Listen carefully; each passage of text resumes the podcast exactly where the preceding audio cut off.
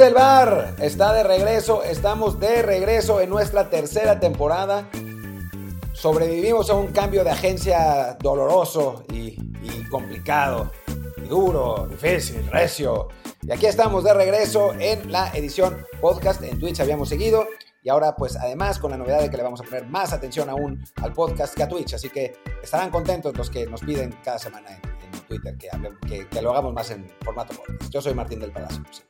¿Qué tal? Yo soy Luis Herrera y de todos modos a la gente de Twitch le digo que el programa se va a seguir grabando en vivo aquí en Twitch, twitch.tv, diagonal Martín del Palacio y twitch.tv, diagonal Luis Herrecha, por lo general a mediodía de cada, en los lunes, los jueves, a veces también martes o miércoles, ¿por qué no? Pero bueno, sí vamos a sacar también ahora mucho más formato de audio, va a regresar también el matutino, que es el que yo sé que le gusta mucho tener ahí un pequeño clip de 10 minutos para arrancar el día, así que ya, hoy estamos de vuelta, por fin estamos con la nueva agencia, esperamos que sea una tercera temporada muy exitosa, sobre todo que genere mucho más dinero que la primera y la segunda, que pues generó prácticamente nada, así que lo que sea es bueno.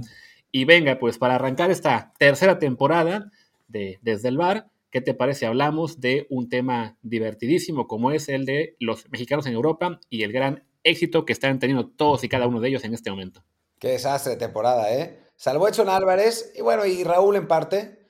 Eh, la verdad es que la temporada de los mexicanos en Europa ha sido pues de, mediocre a catastrófica, ¿no? O sea, no, no nos está saliendo nada. Digo, por lo menos Johan ya está jugando, aunque tampoco es que le haya ido muy bien. Sí, ¿no? Y bueno, ya que, y bueno, ya que hablamos de Micos en Europa, pues será la única mención que hagamos ya en esta temporada de Nacho Ambriz, que desafortunadamente antes de que empezáramos a grabar, se confirmó hace como una hora más o menos que el Huesca anunció su, su cese. Tras 12 jornadas, el Huesca estaba en el duodécimo puesto de 22 equipos, a seis puntos de la zona de promoción de ascenso, un equipo que tenía la, aspiración, o tiene la aspiración de, volver a primera división de inmediato, pues no estaban nada contentos con el desempeño de, Nacho.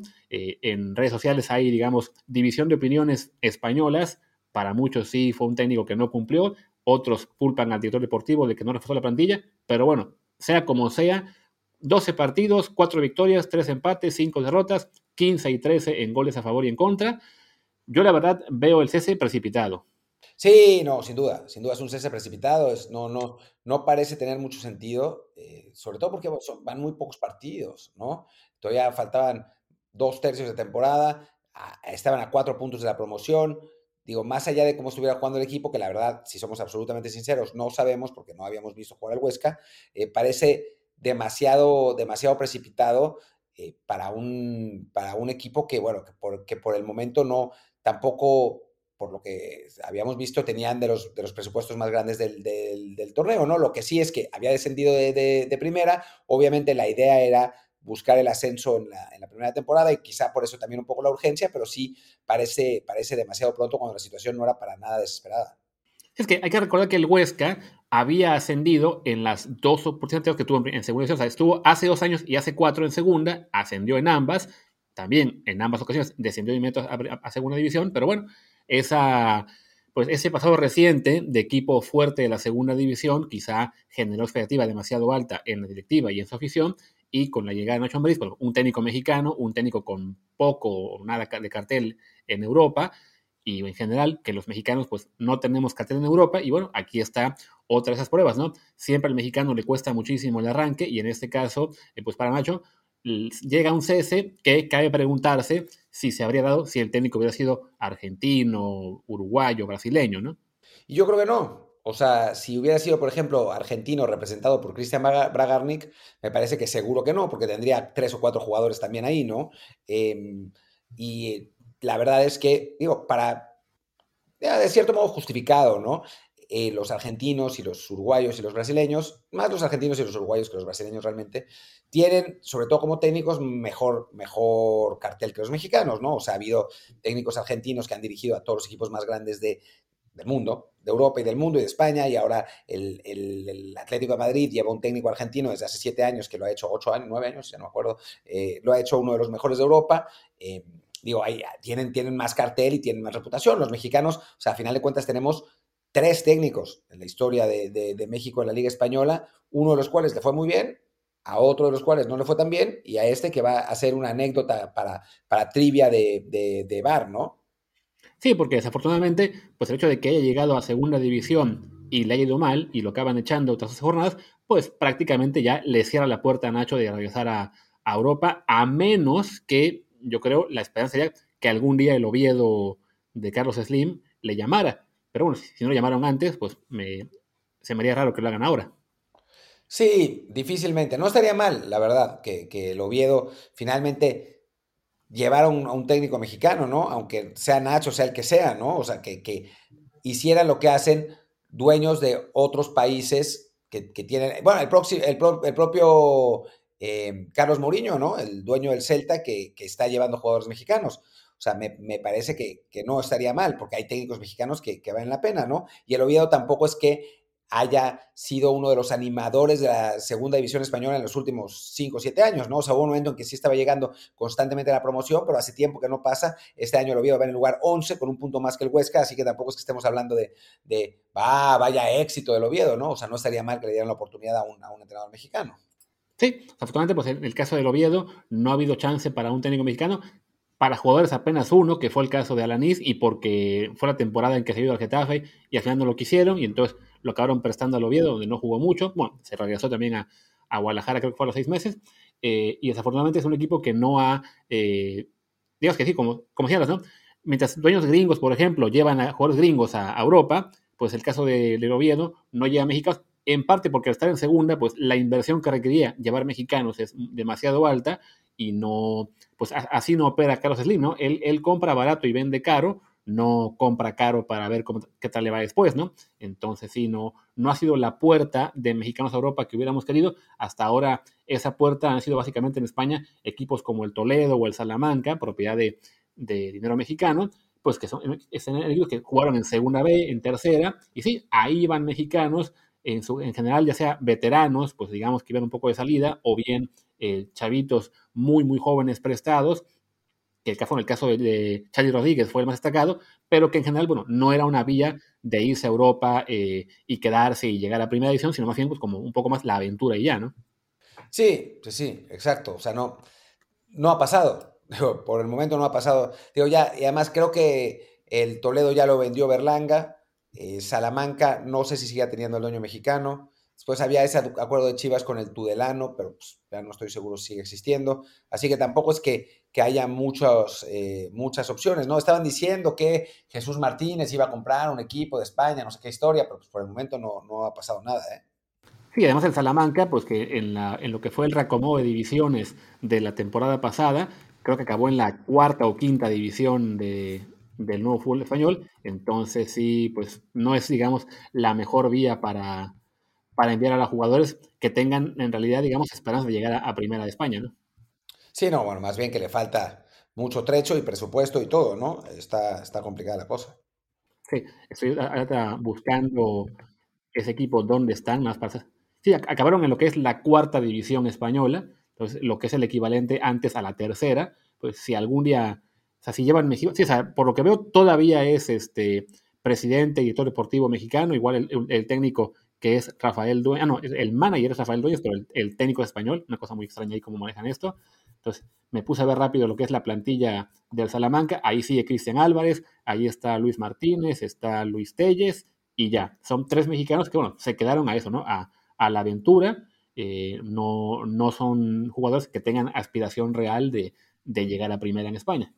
Sí, no, no, no, no va por ahí, ¿no? O sea, son jugadores que no tuvieron cabida en México, ni en la Liga de Balompié, digo, en la, Liga de Expansión, y tuvieron que, acabar en, Salamanca, ¿no? Que bueno, pues o sea, no está mal, yo si fuera ellos lo haría también, pero no, no es que pensemos seriamente en alguno de ellos como para jugar en primera división, ¿no? O sea, en el caso de, del Toledo, por lo menos estaba el hecho de que los jugadores que iban eran normalmente representados por Berlanga y Berlanga sí tenía como la, la idea de, llevarlos más alto, ¿no? Lo que pasó con Charlie Rodríguez, ¿no? Que, que jugar en el Toledo lo, lo, pues le cambió la vida literalmente. Em, pero ahora con esto sí se ve complicado.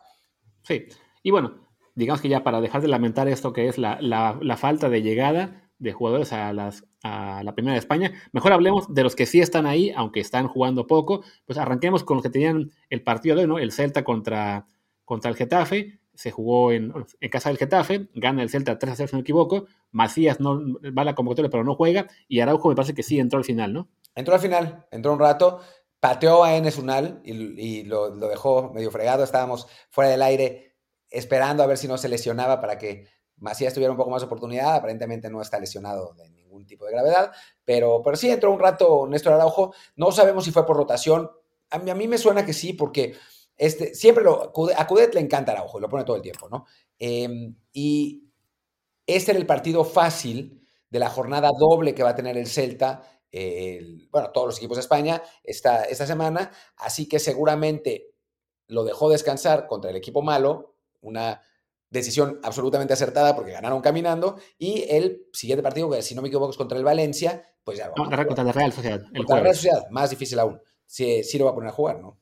Sí, ojalá que sí. Y bueno, y para, y para Macías, eh, por lo menos, bueno, ya fue la, primera convocatoria con el nuevo técnico que es Sánchez Flores, eh, que recordemos que se había hecho un poco de ruido porque no estuvo convocado en el primer partido la semana pasada, pero bueno, fue porque él había viajado a México por trámites, por trámites burocráticos que le, hicieron llegar tarde al, para la jornada pasada. ahora ya estuvo convocado, no había actividad también porque, bueno, el el técnico del Getafe se acabó los cambios muy rápido, solamente usó tres de los cinco que tenía eh, posibilidad, o sea, usó tres ventanas, tres cambios, entonces se quedó ahí Macías, además se fueron con un expulsado en la central este, en el segundo tiempo, entonces fue todo un caos para el Getafe, pero bueno, a ver si tiene oportunidad en el partido del próximo jueves, que el Getafe le toca enfrentar al Granada en Granada, entonces bueno, a esperar que llegue la oportunidad para él, y si no, el próximo domingo ante el Español, eh, también en casa, pues son las siguientes oportunidades para Macías, que de momento pues ha tenido muy poca actividad en España. Veíamos los, los números, siete partidos, 200 minutos, pues le, no ha sido definitivamente una, un buen año para él, un buen arranque en España, pero queda la esperanza de que él le pueda llenar el ojo a Quique Sánchez Flores y lo veamos este, tener más actividad más adelante, ¿no? Sí, ojalá, ojalá logre pues convencer. También hay que decir que no entrenó la semana antepasada no entrenó, no entrenó con el equipo porque tuvo que, eh, arreglar papeles en México, entonces pues justo llega un nuevo técnico y Macías no está en los entrenamientos, pues eso es un hándicap considerable, ¿no? Para, para, ser titular, por eso no fue convocado la semana pasada, esta semana sí, así que bueno, pues eso es lo que decía, es un paso adelante, pero... Pero sí, va a tenerse que, ganar el lugar. Lo que sí es que pues, el Getafe sigue sin hacerle un gol al arcoiris. O sea, en los dos partidos de Quique Sánchez Flores se metieron un total de cero goles. Entonces, pues seguramente terminará recibiendo su chance, aunque sea por descarte, ¿no? Porque el equipo no, de verdad es, el, equipo de acero, de acero goles. Exacto. Y el que ya recibió por el que por fin ya recibió su chance fue Diego Laines, que ya jugó por fin con el Betis, tanto en Europa League como en la Liga. ya había debutado una temporada el jueves en el juego contra el, contra Leverkusen. Le toca debutar ya en la Liga ayer, bueno, ayer domingo, con el Betis contra el Rayo Vallecano, partido que gana el Betis 3 a 2. Entraron de cambio tanto Lainez como Guardado al 70 y bueno, colaboran para que el Betis gane y siga ahí en la parte de arriba de la tabla. Son en este momento quintos generales, un muy buen desempeño general del Betis.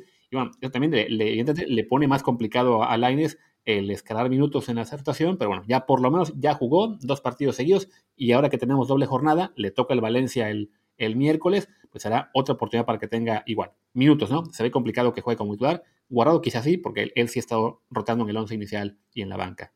Sí, sobre todo que Rodri, que es el, jugador que está eh, ocupando su posición en este momento, está jugando bastante bien. Otra vez puso un pase para gol en el, partido contra el, contra el Rayo.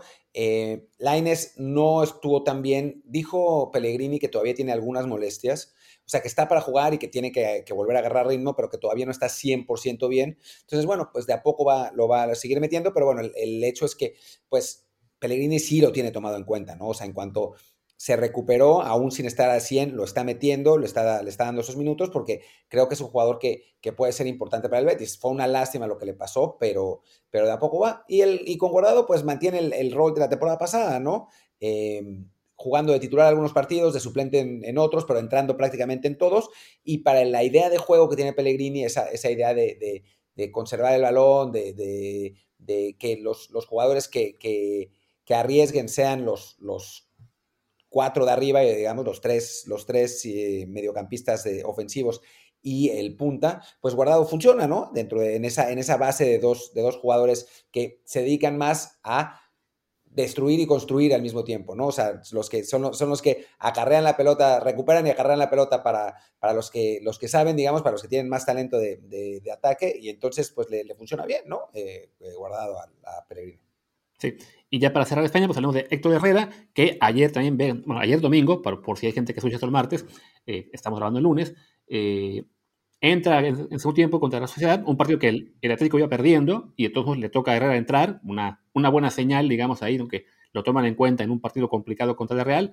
Al poco tiempo de que entró, eh, llega el empate del Atlético vía Luis Suárez y bueno, consiguen el 2 a 2.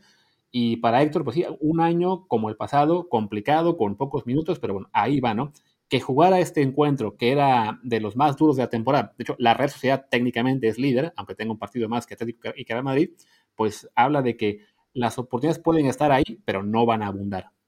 Sí, un partido bien bravo, bien bravo para, para el Atlético contra un rival muy, muy complicado, eh, que, digo, ha estado jugando bien, eh, ya desde el año pasado jugaba bien la, Real Sociedad, y bueno, entró Herrera, no entró mucho tiempo, entró 17 minutos, eh, pero bueno, está, le, está dando oportunidad, eh, por lo menos Simeone, de, tener algunos minutos en algunos partidos. Ahora otra vez rotó el medio campo. Los que jugaron fueron De Paul y, Lemar. Jugó además distinto, jugó 4-3-3, distinto a como había jugado en Champions. Em, y bueno, pues va, a tener que tener paciencia, ¿no? Eh, Herrera en este momento es una opción en el centro del campo, entre muchas, ¿no? O sea, entre cinco que tiene, ¿no? De Paul, Coque, Lemar, Condogui y él. Entonces, pues va a tener que ser de a poco que se gane, que se gane esos minutos, pero pues ojalá lo consiga. Ahí está. Y bueno, según yo con eso ya acabamos la parte de España, así que pues pasemos aquí al, al este, con, en Italia, que están ahí el Chucky Lozano y Johan Vázquez. Pues arrancamos con Johan Vázquez, ¿no? que juega de nuevo, otra vez titular, pero en esta ocasión no tuvo tan buena suerte como en el partido anterior. Pierde el lleno a 3 a 2, si no me equivoco, con el Torino. Y Johan en esta ocasión no acabó tan bien calificado como en el primer partido. No, no jugó bien, no jugó bien Johan. Eh, estaba, estábamos leyendo, estaba platicando más bien con, con, con Jazz Corona a partir de una estadística de Statistics que decía que este fue el partido en el que Johan Vázquez ha disputado, disputó más duelos en su carrera. O sea, disputó 24 duelos que nunca se había quedado ni cerca de, disputar ese número de duelos en su carrera en, México. Y pues eso te dice la diferencia entre la Liga Mexicana y la Italiana, ¿no? Y el, aprendizaje que tiene que tener eh, Johan Vázquez para, para poder consolidarse, no solo en una, en una liga complicada como la, la, Serie A, sino en un equipo que defiende muy mal en general, ¿no? O sea, el, el Genoa sigue siendo el equipo con más goles recibidos en la Serie A y, y bueno, Johan en los dos partidos que ha jugado han recibido cinco goles, o sea que tampoco es que haya, haya contribuido, pero se ve que es un problema sistémico, ¿no? No es un problema de elementos, porque por más que cambien y cambien jugadores, pues este Genoa defiende con las patas. Hace bastantes goles, pero defiende con las patas y aún así, digamos, a pesar de hacer bastantes goles, está, si no me equivoco, en penúltimo lugar general, ¿no? Sí, no. Otro equipo de mexicano que está en problemas de descenso. En este caso, para, para Johan, eh, él ya es parte del equipo, o sea, como ya jugó, ya la compra es eh, obligatoria eh, por parte de Genoa para Pumas, así que sí, más le vale que, el equipo repunte más adelante, porque si no, lo vamos a ver jugando en la Serie B. Ah, bueno, que hablando de Serie B, como a Tion Vilke, que ya, este, ya está jugando en el equipo primavera del SPAL, aparentemente este fin de semana dio su primera asistencia. No te pediré que comentes su partido, porque me imagino que lo viste, pero, me encontré el dato hace rato de, en la página de, de, Alex Carrasquedo, entonces que ya, ya por lo menos él sí está teniendo actividad en, en Italia, aunque todavía con el equipo juvenil del SPAL. Eh, por otro lado, no, no por otro lado, al mismo tiempo juegan mañana. Eh, juega también mañana el, regresando al Genoa en campo de la Spezia, que es eh, otro partido entre rivales por el descenso. La Spezia va en, el lugar 17 con 7 puntos, el Genoa lleva 6 puntos en el 18, así que pues ojalá juegue Johan y, eso, eso, y que su equipo gane y le permita salir de, puestos de descenso, ¿no? que eso es lo que pasaría si, si consigue el triunfo.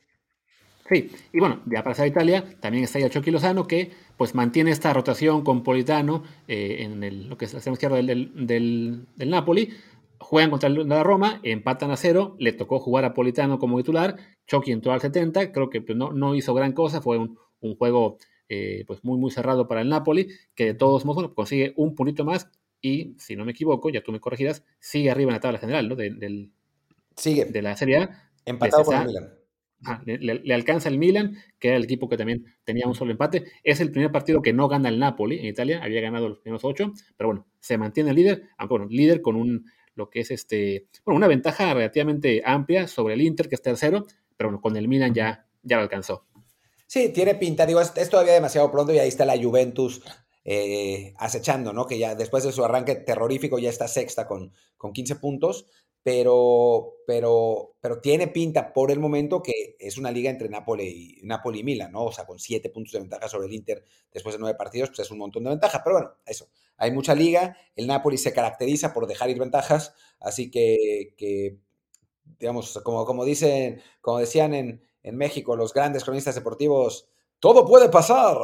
Pero pues, ha empezado bien la temporada del Napoli y ojalá que Chucky pueda tener más, más actividad. Sí, el Napoli juega el jueves contra el Boloña, si no me equivoco, este, en, lo que sería, entonces es, semana de doble jornada, sí, es contra el Boloña, así que será jueves de mexicanos, ese día juega el Napoli, juega el, Getafe, juega el Celta y el Atlético de Madrid, entonces bueno, es el día para que estemos pendientes de, muchos, de muchos partidos mexicanos. Ya ahí acabamos Italia, pues pasemos a Inglaterra, que es, el equipo de Raúl Jiménez, que empataron, si no me equivoco, a uno con el Leeds. Sí, con gol del, coreano Wang, eh, que es un buen jugador, además y que está, está funcionando bien ahora junto, junto con Raúl. El, el Wolves está, pues, ahí en la mediocridad, en, el lugar 11 de la tabla. Pocos goles, la verdad, es, ha, metido solamente nueve goles. Raúl, ahí va, ahí va, todavía le sigue faltando ese, ese empujoncito final para, para poder anotar más. El, el equipo todavía no parece encontrar la, la fórmula con el nuevo entrenador, pero, pero bueno, lo bueno es que dejaron de perder, que al principio había, había, terminado mal, había empezado mal la temporada y Raúl sigue jugando los 90 minutos cada partido, ¿no? Sí, y bueno, la, bueno, y de Inglaterra pues está ahí Santi Muñoz, que hasta donde yo sé todavía no debuta tampoco en el filial, entonces con él, este, pues afortunadamente no hay, no hay mucho que reportar, creo que, hay, creo que él es de los pocos jugadores eh, no beneficiados del tema este de que, el, de, que el Newcastle sea ahora propiedad de los, de los árabes, porque pues siendo el Newcastle un equipo que ahora mismo está eh, peleando por el no descenso en, la Premier, se ve factible que ya empiecen a invertir prácticamente desde el invierno, ¿no? Sí, y está raro que no juegue en el filial, eh, Santi Muñoz. Tendríamos que investigar de alguna manera eh, cómo, qué, es lo que, qué es lo que está pasando, porque... porque ¿Qué está pasando, David? ¿Qué está pasando? ¿Qué está pasando? ¿Qué está pasando? No, que no haya tenido ni un minuto es, es extraño, la verdad. Sí, yo estaba buscando lo que es los reportes del Sub-23, que desafortunadamente, bueno, es en la Liga Sub-23, que veo que jugaron contra el Wolves y perdieron en un five goal thriller, dice aquí. O sea, perdieron 3 a 2. Entonces estoy checando la edición rápidamente. Eh, ¿Dónde está el reporte? No, no jugó otra vez. Le decía que lo malo con, el, con los es que solamente convoca 16 jugadores. O sea, son los titulares y 5 en la banca, de los cuales pueden jugar 3. Entonces, sí, eso limita bastante las opciones de meter a un jugador nuevo, ¿no? En este caso, incluso veo que el Newcastle, por alguna razón, usó únicamente a 12 jugadores en el partido, dejó en la banca 4. Y sí, todavía Santi Muñoz no, no fue considerado. Van a jugar el próximo viernes. Les toca enfrentar al Norwich. Sí, eh pues vamos a ver, ¿no? A ver, qué a ver si ya por fin le dan oportunidad, o por lo menos que avisen qué está pasando, porque sí, eh, uno, uno, esperaría que, Santi pues tenga chances ahí, ¿no? O sea, si lo ficharon para que, eh, digamos que es una, una, promesa a largo plazo, sí se ve preocupante que ni siquiera pueda jugar en el, en el, equipo, en el equipo B. Y bueno, ya pasando a otra liga, vamos a Portugal, donde el Oporto le ganó 3-1 al Tondela, está segundo de la tabla a un punto del Benfica, que había perdido la semana pasada, y eh, Corona entró de cambio al 60 por, por Samusi, pues una temporada en la cual Tecaito ha perdido ya bastante protagonismo con el Porto, ¿no? Ha perdido la titularidad con el Porto, y creo que es porque ya se quiere ir y tiene hueva de jugar y no está jugando bien. O sea, esa es, es la realidad. O sea, obviamente hay, hay algo extra fútbol que, que está afectando, porque será el, el mejor jugador del equipo las últimas temporadas que esté jugando así de mal, pues dice que... y además conocemos que Tecatito Corona es un tipo particular, ¿no? O sea, no me sorprendería nada que ya le dé hueva estar en el, en el, en el Porto, ya que sabe que se va a ir y no esté, no esté jugando al máximo, protegiéndose también de alguna lesión o así.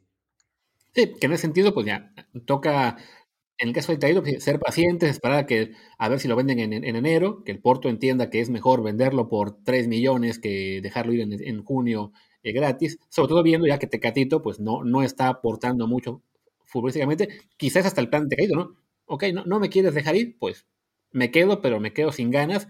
A veces sí puede forzar ya a que el, que el Porto lo venda.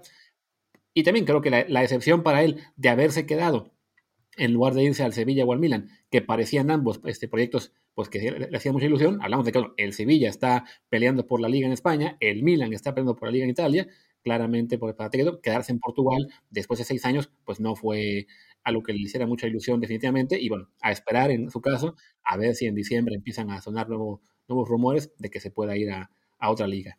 Sí, claramente, claramente hay. Es, una cuestión de, mentalidad y cambiará en el momento que esté en otro equipo, ¿no? O sea, me parece que no, no tiene que ver con, con el nivel real, intrínseco que tenga, que tenga el propio Corona, ¿no? O sea, va más por la, por las circunstancias. Es como lo que está pasando con, digo, guardar las proporciones, obviamente, con Carlos Vela en el EFC, ¿no? Que está lesionado y que cuando juega le da hueva y pues, porque ya se quiere ir, ¿no? Entonces, no. Sí. Son ese tipo de jugadores que. Eh, particulares también.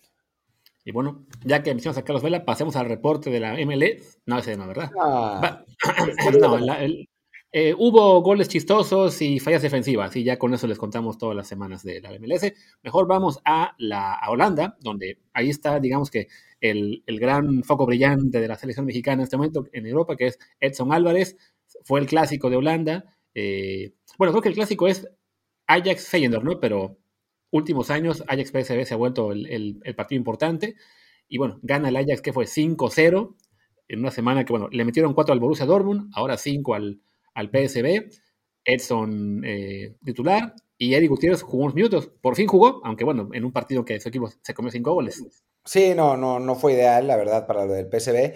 Y lo de Edson, a mí lo que me sorprende un poco más bien es que Edson no haya jugado bien con la selección, porque en el Ajax está haciendo pieza clave de un equipo que está arrollando, está arrollando literal todos los partidos que juega. No, no solamente, digo, no tiene el grupo más difícil de la Champions, pero está arrollando en la Champions y en la liga holandesa. O sea, lleva el segundo lugar de la liga del PSV Eindhoven y le clavaron 5-0. Lleva 8 ganados, un empate, uno perdido, 37 goles a favor, 2 en contra, 25 puntos. Ya le sacan 4 puntos de ventaja al, al PSV con, eh, y le sacan 30 goles de diferencia al propio PSV.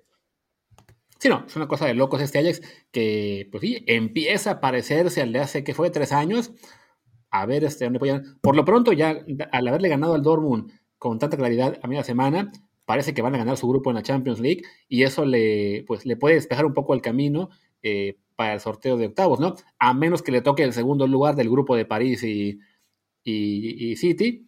Todos los demás parecerían, en, al menos, pues que pueden ser rivales un poco más asequibles, ¿no? Si acaso el Atlético, que también le podía tocar en, en segunda ronda, pero creo que a los demás, eh, pues ahí está una posibilidad buena de que el Ajax se cuele eh, otra vez a las siguientes fases de la Champions League. Y bueno, para Edson Álvarez, definitivamente, pues un, una gran vitrina. Creo que si Tecatito le está dando hueva a jugar con el Porto, quizá Edson le está dando hueva a jugar con México.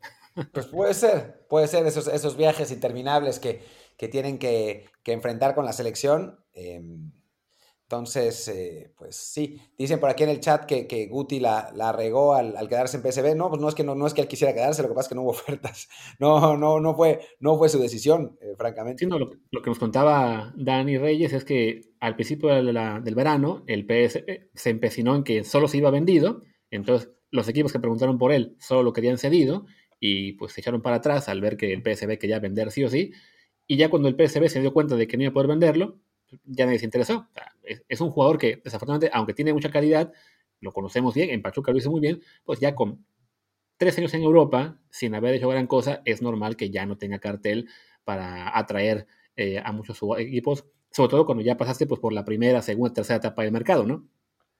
Sí, exacto. No está, no está fácil la situación de, de Eric. O sea, si hubiera sido prestado, entonces hubiera sido más fácil, la verdad pero así, o sea, que, que alguien quiera, se arriesgue a investir, a invertir en él, además, después de que, a ver, en teoría está completamente recuperado, pero tuvo una lesión importante en su momento y no ha jugado muchos partidos desde entonces. Entonces, pues no está, no está muy fácil para los, los compradores potenciales llevárselo. O sea, a ver si en invierno eh, se nos hace y sale cedido, aunque sea seis meses, para poder revaluarse un poco, porque si no, no lo va a comprar nadie nunca. Sí, y, si eso pasa, tampoco va a jugar mucho, ¿no? Porque no, lo estaban ocupando prácticamente en nada esa temporada. Yo, yo creo que ayer entra, pues porque el partido está perdido, a fin de cuentas, ¿no? O sea, él, él entra ya al minuto, pues sí, al 90, en la última ventana de cambios, o sea, no, perdón, al 80, o sea, tiene ahí 10 minutos, pero sí, para entonces el juego ya estaba 4 a 0, entonces no, pues sí creo que ahí aprovechó el técnico pues para darle un poco de tiempo de juego, pero no, pues no, aportó mucho, ni pudo, ni le sirve a él de gran cosa, pues estar ya por fin en la cancha cuando su equipo es arrasado de esta manera eh, por el Ajax, ¿no? Y bueno, ya para cerrar el recuento de de Europa, pues vamos a Bélgica, donde Gobea sigue castigado, bloqueado, no sé qué fregados, y el equipo de Arteaga no anda bien, ¿eh? Perdió otra vez, 3-0 en casa con el Gent, y ahora el Genk está ya décimo de la tabla en Bélgica, fuera de las, de las, de las liguillas que tienen ahora, ni, la de campeonato ni la Europa League. O sea, están... Falta un montón, ¿no? De temporada. Pero sí es sorprendente que haya arrancado tan mal, ¿no? El, el, el Genk, sobre todo en los últimos partidos, ¿no? Que han, que, que han, han, tenido muy malos resultados. A ver, vamos a, a ver cómo han, cómo han sido en la liga han perdido de los últimos cinco partidos, cuatro. Ahí está. Sí, sí, sí. Yo no, no tenía la cifra, pero así, así se veía. No, los últimos, y los últimos tres consecutivos, además. Sí. Y en la Europa League están últimos de su grupo, este, porque bueno, es un grupo que domina el West Ham y están empatados con tres puntos, el Dinamo Zagreb, el Rapid de Viena y el Genk, pero el Genk es el que tiene peor diferencia de goles. Así que en este momento, pues no entraría ni a las liguillas de Bélgica ni a la Conference League en la siguiente fase. O sea, es, un arranque muy preocupante para el equipo como tal. Al menos Arteaga sí como titular fijo, pero bueno, cuando tu equipo va tan mal, pues tampoco eso te da muchas esperanzas de que Arteaga esté teniendo un desempeño brillante y de, paso eso le da excusas a Tata Martino para seguir dejándolo fuera de la sección. Sí, exacto, exacto. No, no. Digo, aún así no debería estar fuera de la selección, pero bueno, ya. Es, una batalla que, es, que es complicado ganar, pero, pero bueno, por lo pronto, por lo pronto pues ojalá que, mejore el Genk y que se mantenga Arteaga jugando, ¿no? Sigue jugando los 90 minutos de cada partido, eso sí. Entonces, bueno. Sí. Entonces, bueno, eso ya eso es una. En un año en el que son muy pocos los mexicanos que están jugando así regularmente, son básicamente Edson, Gerardo Arteaga y. ¿Y quién más? ¿Los 90? Me falta uno. Ah, y Raúl. A Raúl. Sí, ¿no? De, ahí en fuera, todos los demás son de rotación o jugando muy, muy poco. Si acaso Chucky, que bueno, que sí se alterna titularidades con Politano. Eh, pues sí, es un año realmente complicado para la selección. Martín ya se puso a jugar aquí con las pantallas del, del, del Restream en la versión de Twitch. Creo que eso implica que también ya quiere que cerremos el episodio. Que creo que por, por, tiempo ya vamos bien, ¿eh? Cumplimos ya con la media hora. Es que además ya nos sacamos a los jugadores, ¿no? Eh... Afortunadamente. Porque sí, esa es la bronca, ¿no? No tenemos más. Ahí sí, no, surge que se vaya Orbe Podemos empezar a hablar de, Orbelín, quizá, ¿no? A ver, así como que en el, en el hype de el, el, futuro mexicano en Europa, Orbelín Pineda, esa semana con Cruz Azul, empataron a uno y no sé cómo jugó él. Sí, Orbelín no disputó ningún minuto con su equipo, el Celta. No sabemos por qué. Jugó en Cruz Azul de estar prestado ahí. y sí, no, y ya. Sino quizá a este paso tendremos que añadir al, al episodio de los mexicanos en Europa habrá que empezar a añadir una sección de y los que se pueden ir están jugando así, para, que, para, que, para generar ilusión de, sí, miren, esta se puede ir muy pronto. Y ya no me acuerdo si lo habíamos hecho fuera de programa o, en el programa mismo, habíamos hablado de que Romo, creo que fuera de programa, Romo mismo dice que hay todavía interés en Europa, sabemos que, que su contrato acaba en, diciembre de 2022 y bueno, especulábamos un poco que Cruz Azul, la, la, decisión inteligente de Cruz Azul, que pues no se caracteriza mucho por eso, pero sería tratarlo de vender ahora, ¿no? O sea, lo antes posible para poderle sacar algo de dinero y que no le vuelva a pasar lo de Orbelín. Claro, porque además, si no lo hace, después sigue Chaco Jiménez y también capaz que no lo venden y se les va. sería el colmo, ¿no? Que se les vaya un jugador gratis cada, cada diciembre. el regalo de Navidad de Cruz Azul al fútbol mexicano es dejar ir jugadores gratis a Europa. Sí, bueno, por lo menos algo. Vamos a ver cómo, cómo le va a, a Orbelín en, en Celta, ¿no? Creo que eso, eso va a ser importante. Si, Orbelín es, titular y, colabora, creo que el Celta va a volver a, va a apostar otra vez por mexicanos, ¿no? Porque ya le ha funcionado con Araujo, la verdad es que es la realidad. Le funcionó con Coudet, que obviamente no es mexicano, pero tiene un pasado de entrenador en México también.